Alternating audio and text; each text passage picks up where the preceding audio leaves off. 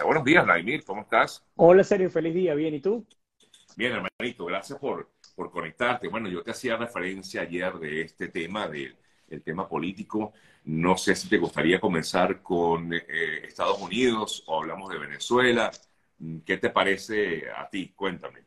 Bueno, yo creo que vamos, yo creo que lo que diga la gente, ¿no? Pero podemos ir incluso mezclando una cosa con la otra, porque lo que sí es una coincidencia es que sin duda alguna lo que resta del 2023 y el 2024 van a ser años en los que vamos a estar hablando de elecciones en ambos países y elecciones determinantes para ambos países. Por supuesto, las perspectivas y las esperanzas son distintas, eh, los escenarios son totalmente distintos, pero ambos coinciden en esto. Eh, si te parece, vamos a arrancar con el tema Venezuela, que es un tema que sé que interesa muchísimo, ¿no? Yo quisiera, para comenzar con el tema Venezuela, tu punto de vista acerca de, de porque siempre bueno, eh, vamos a decir que la gran mayoría de las veces has atinado un poco en, lo que ha sido, han sido tus análisis. Eh, quisiera que, me comentaras de cómo ves estos candidatos, eh, sin ánimos de, decirme tu preferencia, porque claro. es más bien un análisis bien o tratar de ser lo más objetivo posible. ¿Qué piensas de los candidatos a, a, estas elecciones primarias dentro de la oposición? Bueno, por supuesto supuesto hay una, digamos, una, paleta completa de colores de candidatos habidos y por haber en Venezuela, pero sí tendríamos que destacar a los tres principales que están punteando, ¿no? María Corina, el conde del Guácharo, que es Benjamín Rauseu, y estamos hablando también de, de, Enrique Capriles. Lo primero que hay que pensar es en la práctica. En la práctica, el único que no está inhabilitado es Benjamín Rauseu. Es el primer elemento.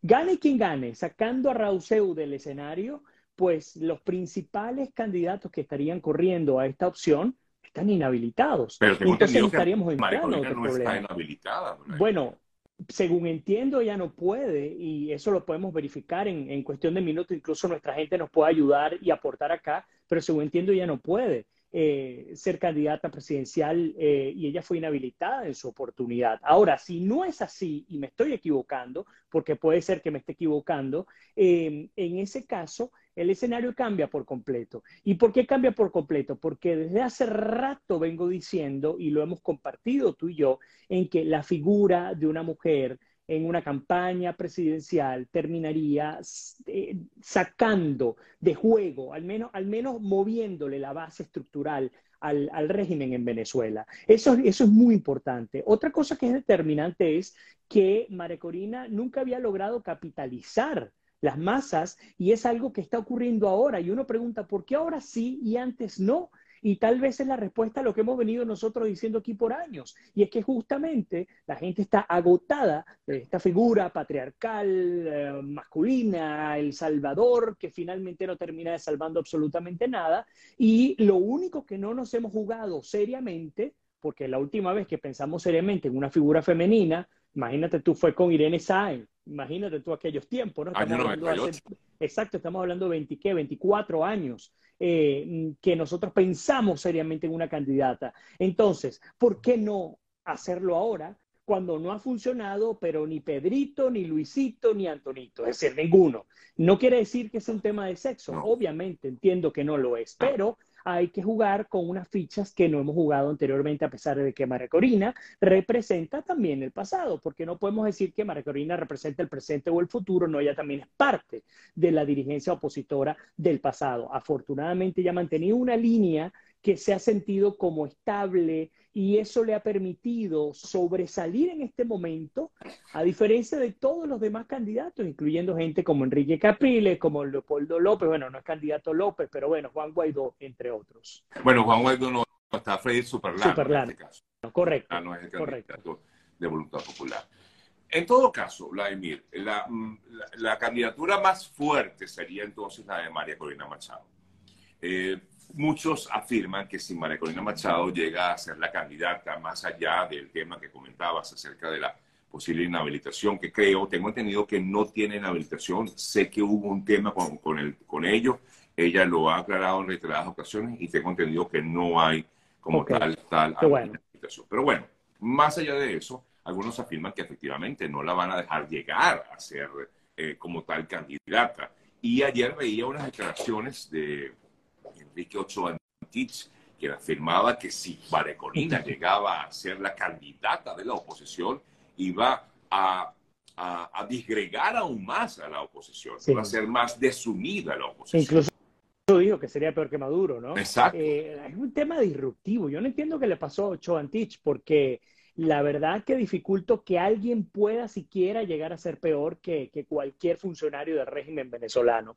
Eh, yo no le estoy defendiendo a ella, yo, como digo, vamos al tema práctico. En el tema práctico, a mí me parece que las dos figuras, gusten o no, van a terminar siendo María Corina Machado, Machado y Benjamín Rauseu. Y yo entiendo todo lo que hay detrás del conde del Guácharo. Entiendo perfectamente el rechazo que hay en torno a una figura que digamos que ha sabido navegar en aguas turbulentas tanto con un como con otro gobierno, porque eh, Benjamín Rauseo no tiene dos días en, digamos, como empresario, eh, como, como reconocido comediante, pero también como político venezolano. Algunos dicen que él tiene negocios con el chavismo, hasta ahora, pues, digamos, no se han comprobado abiertamente, eh, no dudo que tenga conversaciones y que tenga buenas relaciones con buena parte del chavismo, como lo tiene la mitad de la oposición en Venezuela.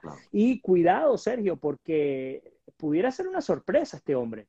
A mí me da miedo, pero ojo, vamos a ejemplos pero te da miedo separando. Bueno, porque a uno le da miedo lo desconocido, pero quiero llegar a este punto para defenderlo, ¿no? Como candidato. Cuidado, Zelensky era un actor de humor de Ucrania un hombre por el que nadie daba ni medio peso.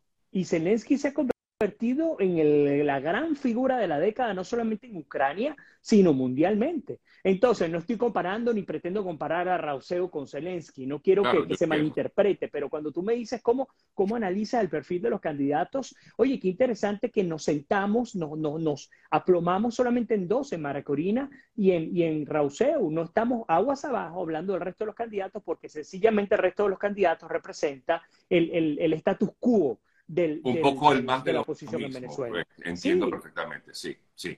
Claro, el, quizás, que quizás tiene mayor fuerza es Capriles, pero eh, Capriles ha sido muy criticado, sobre todo por su manejo dentro de la oposición, ¿no? Y eso que Capriles, cuando él finalmente sale de la arena política, porque él pasó años fuera de la arena política, se sabía desde el principio, solo incluso eso fue público y notorio, que los estrategas políticos, uno de ellos, buen amigo mío, decía, hay que casarlo, hay que mm, ponerle unos hijos, hay que madurarlo como figura política porque es un hombre que tiene un capital político interesante y que vale la pena irlo construyendo. construyendo. Lo que pasa es que desgraciadamente para Capriles, a mi modo de ver, ese capital político no creció como, que, como debía haber crecido. Y esto debido a muchas cosas que son una responsabilidad de él, pero otras también responsabilidad de la propia oposición venezolana. Así que yo creo que el escenario para Capriles no se cumplió como se esperaba. Fíjate que ya estoy hablando en pasado y no en presente ni en futuro. Y eh, tal vez en algún momento él pueda ser una figura que, sea determinante. Por ahora, yo no creo que sea la jugada, eh, que la jugada puede ir por ese lado. Así que hasta ahora tenemos dos figuras determinantes, serían las que irían a este proceso de primaria. Y si María Corina llega a obtener y no la dejan, porque esta es otra cosa, va a ser interesante porque aquí se le van a ver las costuras a la oposición una vez más, porque yo sí puedo ver a una Margarina Machado ganando un proceso de primarias, así como lo puedo ver con Rauseo, pero vamos a asumir que sea Margarina, pero también puedo ver que muchos de los candidatos que incluso firmen el acuerdo para ir de manera unitaria, los veo también lanzándose independientemente. Así que otra vez, no hay de ninguna manera seguridad de que un candidato escogido en primarias sea la garantía de una victoria en Venezuela, porque no solamente estamos compitiendo contra un régimen que está instalado en Venezuela, sino estamos compitiendo contra una oposición enrarecida que tiene de todo tipo de figuras y todo tipo de intereses. Ahora, eh, por supuesto, gana, supongamos, María Corina Machado, eh, esta elección primaria, eh, cómo se medirá en un proceso electoral presidencial. Es la gran pregunta que siempre nos hacemos y de hecho, cuando he tenido la oportunidad de entrevistarla, eh, también surge esta, esta, esta pregunta y, y, la respuesta de ella ha sido, bueno, seguiremos luchando por lograr a que se dé un proceso electoral. Yo creo que en estos momentos quizás, aunque hay se ha hablado mucho del tema de negociaciones, acuerdos en Venezuela o con la oposición y el gobierno, etcétera, eh, pero están estarían eh, puestos mucho los ojos de la comunidad internacional en ese proceso electoral del año 2024, ¿no?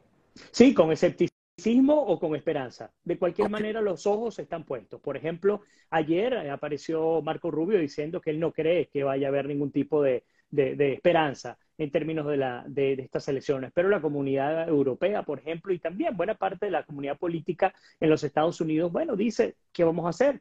Puede haber una esperanza allí, puede haber una unidad. Y yo creo que en este punto quiero defender a los candidatos o a los precandidatos para las primarias, porque yo entiendo perfectamente que estemos claros en que las posibilidades de tomar la presidencia en Venezuela son prácticamente nulas prácticamente nulas. Yo creo que sería estúpido, tonto pensar que algún precandidato en Venezuela de la oposición está soñando con que el año que viene Maduro entrega el poder y todo es bonito y sacamos a, no sé, al gran combo de Puerto Rico a, cantar en, en la inauguración presidencial. Yo creo que Nadie está pensando que las cosas podrían funcionar así. Así que en ese sentido respeto mucho lo que están haciendo estos precandidatos porque no solamente están jugándose su pellejo, la integridad de su familia, porque eh, todo aquel que se pone en el frente de batalla automáticamente se convierte en un enemigo de lo que esta gente considera una revolución y hemos visto qué ha pasado con los enemigos, los matan, los meten presos, los llevan al exilio, les inventan casos, etcétera. Así que yo estoy seguro que los cuerpos de inteligencia del Estado están detrás de todos y cada uno de ellos armando expedientes para luego tratar de sacarlos de la jugada de acá al 2024. Por eso es que no solamente la primaria es un, deadline, sino que va a ocurrir luego y cómo, vamos a cómo ellos van a sobrevivir. Ahora, otro punto rápido, y insisto con el tema de las elecciones, entonces, ¿por qué? Porque esta es la pregunta natural de una persona. Entonces, si los candidatos opositores piensan que no van a poder obtener la presidencia en Venezuela, entonces, ¿por qué le están siguiendo la jugada al régimen? Porque aquel que está en contra de la elección, que tiene puntos válidos, dice, bueno, Sergio, pero si tú vas a unas elecciones, entonces le estás, estás dando legitimidad. La bendita palabra.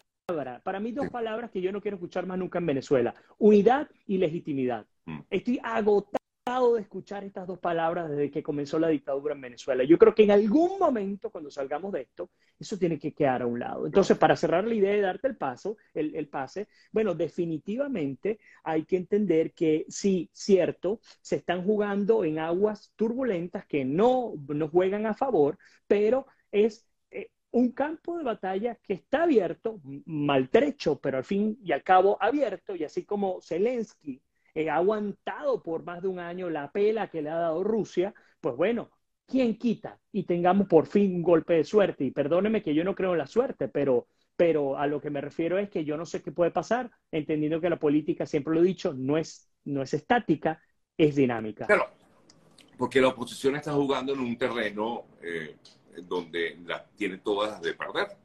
Sí, claro, ya de arrancada, ¿no? Comienza con falla de origen, digamos. Exactamente.